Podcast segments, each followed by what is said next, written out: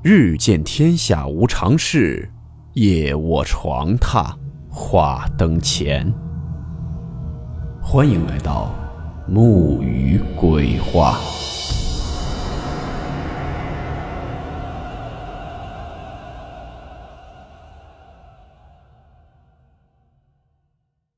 大家好，我是木鱼。今天这个故事是一位叫做“嘴笨”的一言的听友给大家分享的。故事名称：红影白蛇。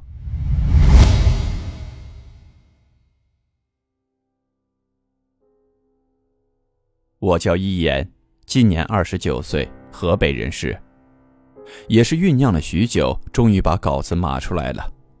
今天就给大家分享几个我自己遇到的真实经历，每一件对我而言都是刻骨铭心、历历在目。第一件事，那年我应该是不到十一岁。为啥我会记得这么清楚？是因为我们这边流行着这样一句话：小孩十一岁之前是阴阳眼，可以看到大人看不到的东西，所以印象相比其他年龄更深一些。我家是住在农村，位置是在我们村子的最东边。离我家再往东大约五十米左右，就是以前部队驻扎过的炮连。我听我奶奶说，炮连以前都是坦克大炮，不过后来部队都调走了，现在的连队里已经空无一人，房子院墙也都已经荒废。炮连往北，也就是炮连的后面有一个马场，我们这边统称叫马场。但其实里面鸡鸭牛驴养着各种牲畜，而且占地面积也是非常大。我想说的这件事儿，就是和这个马场有一些关系。在马场的后面是我们村子的坟地，这片坟地下面是一条河。小时候因为抓鱼，所以经常会路过，而且那时候因为胆子大，还上这片坟地上面去抓螳螂和蚂蚱。现在想想，小时候真是太调皮了。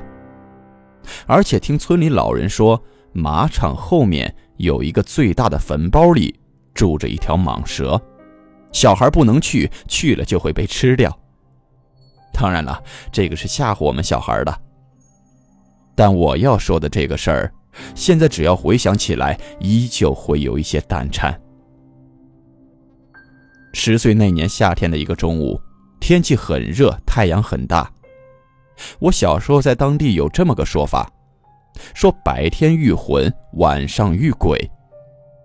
就是说白天可以撞到魂儿这一类的东西。再说回我这个事情，那天我中午从家里出来要去房前找我哥们儿，我家门口正对着是一条马路，横着也是一条马路。把我哥们叫出来以后，就在我家门口台阶上玩。因为是中午嘛，此时的街上没有任何人。就在这时，我哥们拍了一下我，让我往西看。我家这一排一共五户人家，也就是有五个院子。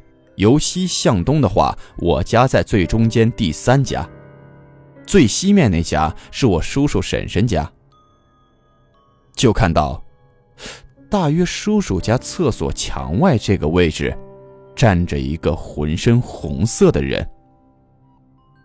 因为我家都是近视眼所以我从小也有近视眼遗传。虽然看的不是非常清楚，但我的印象中，那个人穿了一个类似红色的袍子，包裹着整个身体。我和我哥们就这样看着，那个红色的人也没有移动，就在那儿一直站着。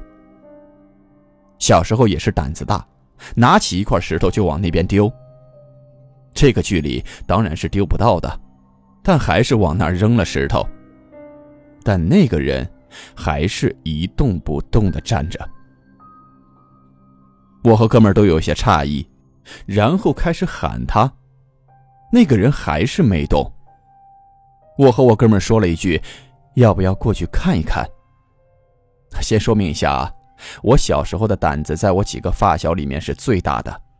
我家的情况是婆媳住一起，所以从断奶以后，我就和爷爷奶奶在一个炕上住。我奶奶喜欢串门遛弯儿，我小时候经常拎着手电筒，大半夜去我奶奶经常去的几个邻居家照她。再说回现在，我这个哥们儿就应了一句，然后我俩起身就往那儿走去。走到了我家西侧大奶奶家门口时，那个人动了起来，他往另一条街拐了过去。我和哥们儿也没有停下来，就追了上去。到了拐角处一看，那个人已经走出了好远。按理说，以我和我哥们儿追赶的速度，就一个拐弯，他不可能能走出这么远的距离。到底是走过去的还是闪过去的，就不得而知了。就这样一路一直追赶，最后我和我哥们沿着田地里的路追到了那马场后面。就这样，我们看着这个人就消失了。愣了一阵儿，这个时候我和我哥们仿佛才反应过来，飞快的跑回了家，然后偷偷的抱起醋瓶子喝了几口。为什么会喝醋呢？是因为我们老家有解毒驱鬼就喝醋的这个说法。我和哥们儿并没有告诉家里人，因为怕挨骂，而且进家之前在大门口朝着地面回头吐了三口唾沫，说这样那些不干净的东西就跟不进来了。而对于这个红色的人到底是什么，是人是魂儿还是其他的，就不得而知了。第二件事，也是我自己亲身经历的。我和一个非常要好的同学，还是在这个马场。马场最西侧的墙根下面，那时只要是中午太阳照射到墙根下，就会有很多蛇晒太阳等待蜕皮。一次玩耍，无意间碰到了一条蛇，我和这个同学抓到以后玩了一会儿，就把这条蛇给杀死了。从而就开启了我们从四年级到六年级整整抓了三年的蛇。其实杀蛇对于那时候的我们来说，并没有觉得有什么不妥，蛇也是普通的那种菜蛇，就是觉得这个事情好玩，并且我们两个人的家里人也从来不知道我们两个会去抓蛇杀蛇。我记得那是六年级。那时思想心智相比四五年级更成熟了一些，虽然也是小屁孩，但更懂事了一些。我们老家有杀蛇记名这个说法，就是杀蛇时不能说出自己的名字，不然蛇的尾巴会在地上记着自己的名字，然后找杀自己的这个人去报仇。所以每次抓蛇时，我和我同学都用的是各自的代号。比如零零一、零零二这种称呼。六年级是我们最后一年抓蛇，不过那一年基本很少把蛇杀掉，都是玩一会儿就放掉了。有一天中午吃了饭，我们两个人又一次相约去抓蛇，不过也是从这一天以后，再也没去抓过。我记得那天是阴天。在马场的墙根我们俩搜了好久都没有看到一条蛇。正想着要不要撤退的时候，在一个草丛里看到了一条白色的东西在动。根据这三年抓蛇的经验，我俩马上可以断定，这绝对是一条蛇。结果不出所料，这条蛇是我们这三年见到的最大的蛇，长度绝对有超过一米五。要知道，我刚上初中体检时才一米五二，六年级时还没有这条蛇长。而且，这条蛇全身呈灰白色。我们老家的蛇一共有两种，一种是那种普通的菜花蛇，还有一种就是那种白电杆蛇。这两种蛇都没有毒，但看到这条蛇时，我俩都认为是白电杆蛇，因为都是灰白色的嘛。踩头、掐脖子、抓蛇，动作一气呵成。但我们两个一头一尾抓起来的瞬间就后悔了，因为小时候身子板比较瘦，明显感觉抓着他的时候，他来回摆动的力气甚至要大过我们两个。我们两个当时说实话，真的有些慌了，因为内心就是有一个想法：这条蛇绝对绝对不能动。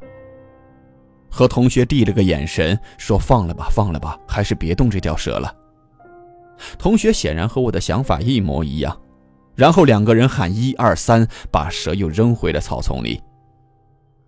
事后是一身的虚汗，这是当时的真实写照。我感觉那时的自己真的是被吓到了，和同学在原地反应了半天才想起来跑。就这样，两个人就跑回家了。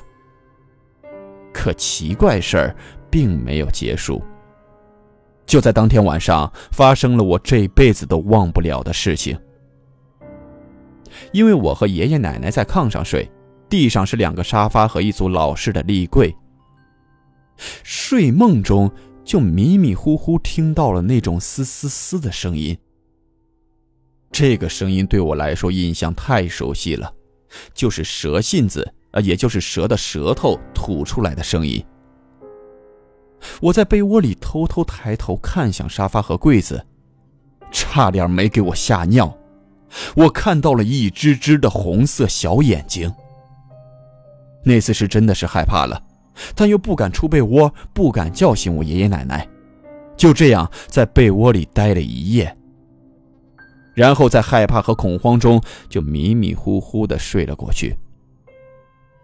第二天是我奶奶把我叫醒的，醒来第一件事就是抬头看向沙发和柜子，什么都没有。我奶奶问我看什么呢？我只是说了一句没什么。和同学这一天见面，说了这个事情。他告诉我，他昨晚也听到了嘶嘶嘶蛇的声音，但是没有看到红色眼睛。也是因为这事儿之后，我们两个再没有抓过或杀过一条蛇。现在长大了，对于小时候杀蛇这件事儿，还是心有愧疚。先抛开那些迷信啊、灵异什么什么的说法。杀生这件事儿本身对自己来说就是一份罪孽。对于红色眼睛的事儿，我自己安慰自己，或许这是那天放的那条蛇和以前被我们杀死的蛇给我的警告吧。最后还有一件事儿，其实我犹豫了很久，到底要不要写出来，因为这个事儿对我而言其实是自己的一个痛点，因为只要想到他，心里就是很难受。但是考虑再三，最后还是用文字的方式把这件事叙述一下。我家门口和我从小光屁股长大的有四个人，都是左右邻居，前后门住着。具体的关系可以追溯到爷爷奶奶辈儿，因为五个人的爷爷奶奶在年轻时就是在一起的好朋友，往下传就是几个人的爸爸都是好哥们、好兄弟，妈妈们也都是很要好的姐妹。最后再到我们五个人，而且最有意思的是，我们五个人的出生日期是九月、十月、十一月腊月出生。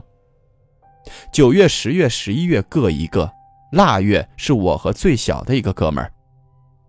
更有趣的是，最小的这个哥们儿，他的妈妈年轻时以前做过接生婆，我们前面四个都是被他妈妈接生出来的。这就导致我们的关系更是无比的亲密，不是亲兄弟，但胜似亲兄弟。而这件事儿，就发生在我们其中最大的一个哥们儿身上。这个哥们儿从小家境并不好，八岁时爸妈离婚后，他跟着爸爸去了山上。四年后，因为亲爸肺结核过世，后来被我大姑，也就是他亲妈接了回来。就等于这期间，他和我们四个哥们儿有四年没有任何联系。但回来以后，我们的关系并没有因为四年的空白期有任何尴尬，关系反而因为这个空白期更加珍惜这份友情。我这个哥们儿这里就简称阿亮。阿亮后来的工作是和自己的姐夫跟车，就是跟的那种拉煤的二十多个轮子的大卡车。那时的我也在北京工作，这一年我记得很清楚，是二零一六年。有一天休息，我在家睡觉，突然接到了另一个哥们给我打电话，说我和你说个事儿，阿亮走了。说实话，听到这句话时，我脑子是懵的，那个瞬间仿佛空气都静止了。我其实已经想到是什么事儿了，但还是半开玩笑的问了一句：“走了？他去哪儿了？”其实不是我故意这么问，而且我不想去相信，更不愿意去相信这件事儿。哥们儿告诉我，在内蒙出了车祸，我也是刚听我妈告诉我的，应该是十月份的事儿。十月份，现在是十一月八号。这个事儿已经发生快半个月了。我哥们儿又说：“你妈应该也知道，咱们几个哥们儿我是第一个知道的，家里应该怕你难受，没敢告诉你吧。”挂了电话，我点开微信看了阿亮的朋友圈，因为他倒腾煤，所以他每天都会发广告在朋友圈。从朋友圈查看日期，时间定格在十月二十三，最后一条朋友圈。也就是说，他十月二十四日出的事儿。我赶快给我妈打过电话询问这个事儿，最终从我妈嘴里真正确认了这个事儿。我永远忘不了挂了电话，我在床上发呆了整整一个下午，到了天黑我才去门口公园走了走，去透了透气。因为要知道，仅仅在二十多天前。也就是十月中旬，我和阿亮还通过视频聊大天他那时在山西出差，视频里我俩还有说有笑，还说他得好好混，以后混好了带着我们哥几个一起发财赚钱。其实已经过了四年，但每次一想到这儿，情绪依旧会有波动。就这样，大约又过了十几天，我听我妈说，内蒙出事那边已经和我大姑家协商好了赔偿的事儿。尸体会马上运回来，准备火化下葬。我也请假从北京回到了老家。要知道，我这个哥们儿刚结婚不过两年，生了个儿子还没有满一周岁，年龄才二十五岁，人就没了，怎么可能不让人惋惜？他从小父母离婚，好不容易结婚生子，好日子才刚开始，人没了。继续说回来，当时我们几个哥们一起去了殡仪馆，绕棺一周后，看到了他就在棺材里静静的躺着。说实话，哪怕在当时那种情况下，我依旧不认为棺材里面现在躺着的是阿亮。也许是因为尸体存放太久，或者化妆仪容太严重，长相完全是另一个人。再加上悲伤的情绪。实在实在是不愿意承认人已经走了这个事情。后来回家和我妈他们聊天，我妈告诉我，从我大姑和我妈的叙述中，很有可能阿亮这次出事儿是替死亡死的。为什么会这么说呢？事情要从出事的前一天说起。阿亮开车带着几个同事下班回家。因为已经是晚上了，路面情况并不是很良好。在路过一个十字路口时，咣当一声，以为撞到了什么人，我哥们阿亮就下车去看。然后就看到车轱辘下面有一个黑色的狗被压死了。当下把狗丢到了一边，也没有想太多，就开车走了。第二天还是他们几个人。晚上吃饭喝酒，在一个同事要回家的时候，我哥们阿亮非得要出去送送他们。最关键的是，阿亮还就坐在了副驾驶的位置上。几个人就开车走了。最奇怪的就是，同样来到了昨天压死黑狗的这个十字路口，他们的车莫名其妙的就追尾了一辆卡车。是喝酒喝迷糊了，还是什么原因，不得而知。但车里一共有五个人，最邪乎的是，唯独坐在副驾驶的阿亮被撞死了，其他几个人最严重的竟然只是轻微擦伤。其实我非常非常不愿意去相信这件事儿，但这个过程是我妈告诉我的。后来和几个哥们聊天，从他们口中得到过程基本和这个相同。说实话，我不知道昨天被车轮子压死的黑狗和我哥们的死有没有什么联系。如果说他不强烈要求出去送，或者坐在后排，那他是不是都不会出事呢？总之，这个事儿对我的打击非常大。在这个事情后，我和其他三个哥们都强调多次，不论开车还是喝酒，哪怕是平时出行，一定要小心再小心，千万别把自己的命当儿戏。我想分享的就到这里吧。这三个事情都是我真实经历并且付出过代价的事情，也希望大家可以引以为戒。切勿杀生，切勿饮酒开车。